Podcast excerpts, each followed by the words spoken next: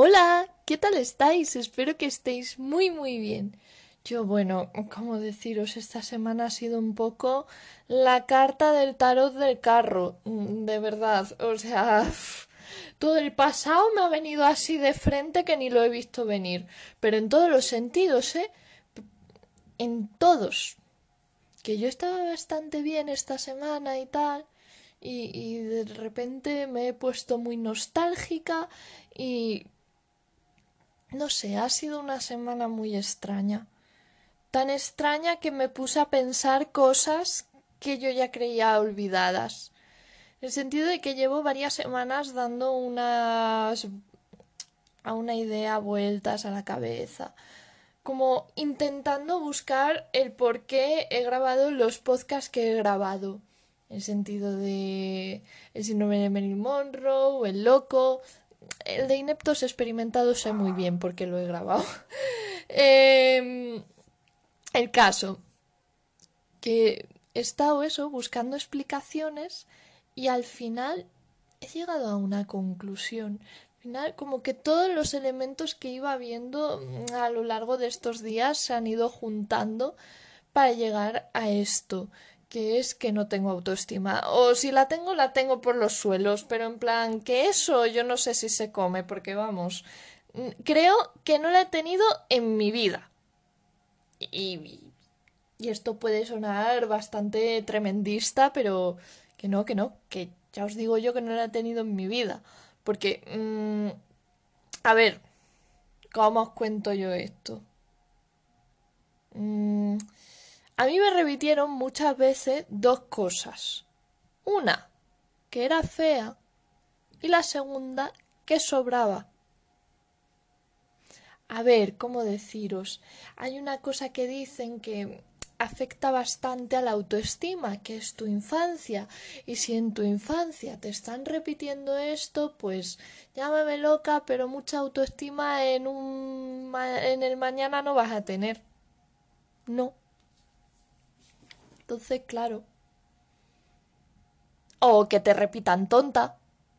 No, creo que eso de la autoestima es para otra gente. ¿Cómo, cómo deciros? O sea, este problema lo llevo arrastrando desde hace... Pues no sé. Esto empezó con ocho años, entonces... Echad la cuenta, doce años. Sí. Ay, ¿y cómo deciros? Sí, me veréis súper alegre y todo lo que tú quieras pero no sabéis las inseguridades que tengo en el sentido de que, bueno, ya os he contado algunas, pero otras es mirarme al espejo en plan desnuda y ver que no tengo el vientre perfecto, el vientre este plano. No me hace mucha gracia que digamos y luego también que por circunstancias de la vida pues no estoy en mi mejor momento en cuanto a salud, pues verme la cara y, y decir me no es que me dé asco, no, esa no es la palabra, pero como sentir lástima y decir no, esto no no, no me gusta cómo salgo en las fotos. No me gusta. Es más, ahora llevo puesto un mono y ese mono os juro que me quedaba mm, increíble. En el sentido de que no parecía que me sobrase. Bueno, pues ahora la parte de las piernas de repente me sobra bastante y es como no, no entiendo nada. No sé, estoy ahí en un batiburrillo que no puedo acabar de encontrarme a gusto conmigo misma porque es que están cambiando muchas cosas de mí que, que, que no, no, no, no, no me gusta porque digo igual eh, vuelvo a, a estar baja de peso y a ver, eso no me hace mucha gracia, la verdad. Sí que es verdad que en el médico no me dijeron nada porque me tomaron las medidas y todo, pero mm, no sé, a ver qué pasa cuando vaya dentro de un mes, porque les dije, oye, es que estoy perdiendo peso y, y no, no entiendo nada. no entiendo nada y no solo eso, es que yo ya soy una persona bastante delgada de por sí y no sé, o sea, luego también pensar cuando conoces a alguien que que se ha cansado de ti. Es como eso autoestima no es. O, o por ejemplo, llevándolo al plano más profesional, em, pues no sé, por ejemplo, presentar un relato y que le des mis mil vueltas y que todavía a la hora de presentarlo todavía no estés convencido de que mm, vaya a ser perfecto. Porque, bueno, una cosa que aprendí esta cuarentena es que la perfección no existe y querer alcanzarla lo único que hace es desgastarte. En el sentido de que como nunca vas a llegar a ese nivel, siempre vas a estar frustrado. Esto me preocupa bastante porque sí que lo veo a mi alrededor. Amigos a los que quiero mucho y, valen un montón y son buenísimos en su campo, pero todavía siempre andan con dudas. Y, a ver, hay una ley que se llama la ley del espejo, que lo que dice es que básicamente tú atraes personas que son tu reflejo y pueden ser varios tipos. Uno, que sea tu opuesto, otro que sea idéntico a ti y como que las cosas que más te molestan de esa persona en realidad son las que tienes que arreglar. Em, luego una persona idéntica a ti. Y luego otra persona que te pone como en situaciones límite. Entonces, bueno, digamos que no es lo mismo ver el espejo desde una perspectiva que que tengas una autoestima, que no pienses que te vayan a rechazar, que ver el espejo desde la perspectiva en la que piensas que todo el mundo se va a cansar de ti. Porque ese espejo lo único que va a traerte son desilusiones, va a traerte pues por ejemplo yo me dedico mucho a, a, los amoríos, ¿vale? Me dedicaba más bien. Y lo único que acababa trayendo eran relaciones frustrantes. Bueno, relaciones, en fin, lo que sea. Eh, claro, ¿por qué se producía esto? Porque yo no tengo amor por mí. O sea, de aquella menos todavía. Porque, bueno, pues pasaron cosas que te hacen pensar mucho acerca de si tienes autoestima o no tienes autoestima. Y realmente ahora mismo no me siento capacitada para contarla por aquí. Todavía no porque es como algo que me cuesta verbalizar con mis amigos, o sea, y no todos lo saben. Pero bueno, no sé. Al final caes en ese tipo de situaciones porque te sientes una persona que no es digna de, gustar a la gente, no es digna de la compañía de la gente por, pues por eso, porque en el pasado te machacaron. Te machacaron y, y, si tenías algún tipo de amor por ti, lo, lo destruyeron. Y es muy triste, muy triste que para ser feliz tengas que depender de otras personas. Es muy triste que no me pueda, o sea, que no pueda ser feliz simplemente por ser yo, por estar bien conmigo misma hace muchos años, o sea, hubo una temporadina de dos años o así que me sentía muy a gusto, pero creo que al final era porque funcionaban bien mis relaciones interpersonales. Si no hubiesen funcionado bien, igual estaba llorando en la cama.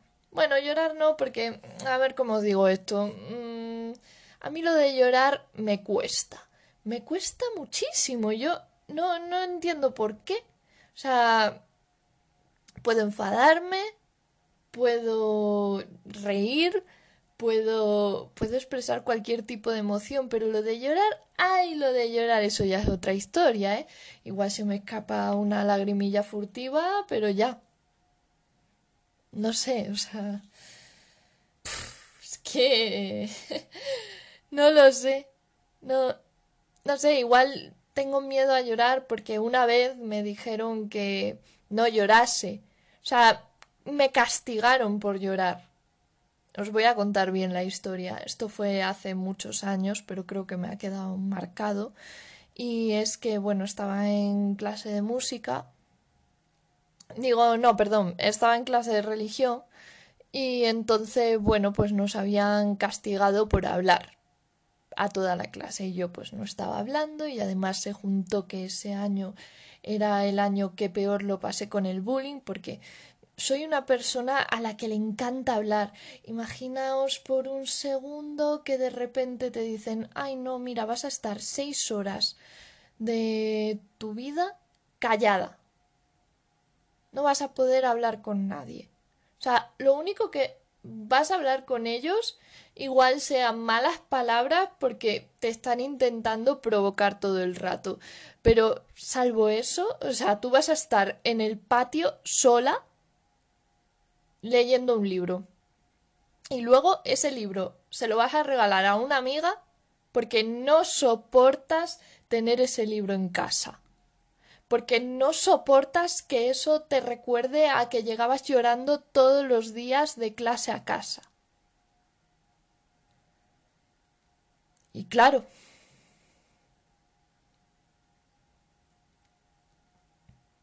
no sané, nunca sané. Es más, yo fui a unos psicólogos, sí, o sea, es importante ir al psicólogo, pero es importante ir al psicólogo sabiendo qué problema tienes, porque, oh, sorpresa, los psicólogos no tienen una varita mágica que te dice, vale, tienes tal problema. No, no te lo dicen. O al menos esa ha sido mi experiencia, que igual luego hay psicólogos pues que sí que saben ahondar en el problema y no se dejan engañar por las sonrisas que pongo. que eso lo hago mucho con todos. plan yo a mí que no me pregunten si estoy bien o estoy mal, que siempre voy a responder que bien. Y es verdad, a ver, hay veces que puedo estar fatal, pero mmm, igual ha pasado X cosa en ese día y, y, ya me ha alegrado la tarde. Por ejemplo, mmm, el podcast que grabé hace... el del loco. Yo había pasado una tarde un poco extraña, ¿eh? O sea, en plan triste, triste. Pues oye, fue a grabar el podcast y se me alegró el día. Entonces al final es como vivo en una tristeza, pero hay pequeñas cosas que me sacan de ella. No sé cómo explicarlo exactamente y no creo que tenga una depresión porque eso creo que lo pasé ya en el confinamiento. Creo, no lo sé. Es que mm, intento incluso averiguar por qué de repente me, me volví una persona tan insegura, con tan poca autoestima. Porque lo dicho antes, o sea, yo creo que antes pues sí tenía un gramito de autoestima, pero de repente no sé por qué en, en Madrid... Madrid yo creo que fue mi tumba en ese sentido. Y no porque me tratasen mal en Madrid, no, no, no, no me trataron mal. O sea, tuve experiencias con el tema de los pisos y tal, pero eso no iba a afectar a mi autoestima. Pero bueno, no sé. Yo solo quiero recalcar hoy el papel tan importante que tiene la autoestima, también quiero decir que al igual que me gustaría dejar de controlar las cosas, que poco a poco voy dejándome llevar más, pero muy poco a poco, porque... Mm, ah, por cierto, lo de controlar es una consecuencia directa de no tener autoestima. en realidad, todo mi podcast podría llamarse, en vez de Miraki, llamarse En busca de la autoestima, ¿sabes? Es como, puedo hacer un libro de autoayuda, que no lo voy a hacer porque me gusta mucho la poesía y me gusta mucho lo que es contar historias. Igual en un futuro, pues oye, cuento mi historia, ¿sabes? Que yo Tamara me dice siempre, deberías hacer una novela de tu vida. Y yo, hmm, algún día, madre mía, esas memorias van a ocupar 500 páginas cuando las tenga que escribir de verdad ahora, ¿no? Porque digo yo, que cuento 19, mm, no, perdón, 20, 20. Es que yo sabía que no me iba a adaptar a esta edad. Porque de esto que que cuando me preguntaban, bueno, a ver, ¿cuántos años tienes en Madrid, no? Y yo, 18. ¿18 de qué? Si tienes 19, hija mía. No sé, tengo un problema. Es como cuando cambias el, el año, ¿sabes? Que dices, uy, eh, 2019 y es como, no, no, no, estamos en 2020 y es como, ah, vale, ok, ya, ya me cuadra todo. Pues eso. Mm, y que... Mm, ah, sí, os voy a contar. Mi idea es dejar estos podcasts a un lado.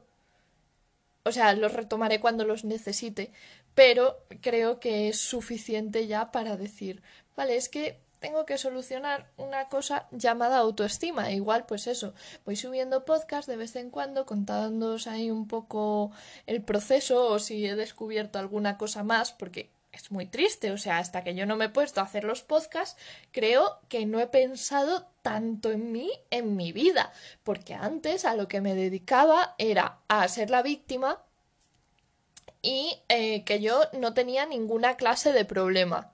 No, no, no, sí lo tienes porque... Mm, lo dicho, las cosas malas, o sea, sí te pueden llegar cosas malas, pero te pueden afectar de una forma u otra. Eh, ha habido experiencias que no creo que... Bueno, no, sí. No, vale, no sé si echarme la culpa o no, o yo qué sé, pero no quiero vivir pidiendo perdón. No quiero. Y esto os lo digo porque en la cuarentena estaba tan mal que me puse a pedir perdón a personas que no les importo nada. Y, os lo digo de buena fe, porque corté la comunicación con ellos hace veinte mil años. Pero oye, que mi mente de repente tenía la necesidad de decir, oye, perdón por esto, esto, esto y lo demás allá. Pues no. Si me comporté así tenía mis motivos. No tengo por qué pedir perdón. Y y no sé, que este podcast se me está quedando muy largo, para lo que suelo ser yo. Que muchísimas gracias por escucharme. Ah, que ahora iba a decir que, bueno, me podéis decir de qué queréis que hable. Em, Alba, amiga, vas a tener un podcast dedicado solo a cosas que hacer en León. No sé cuándo lo voy a sacar, pero que sí que he escuchado tu propuesta. Y nada, al resto eso, deciros que muchas gracias por escucharme, que si tenéis que proponerme algún tema, pues que lo propongáis. Y nada, eso es todo. Adiós.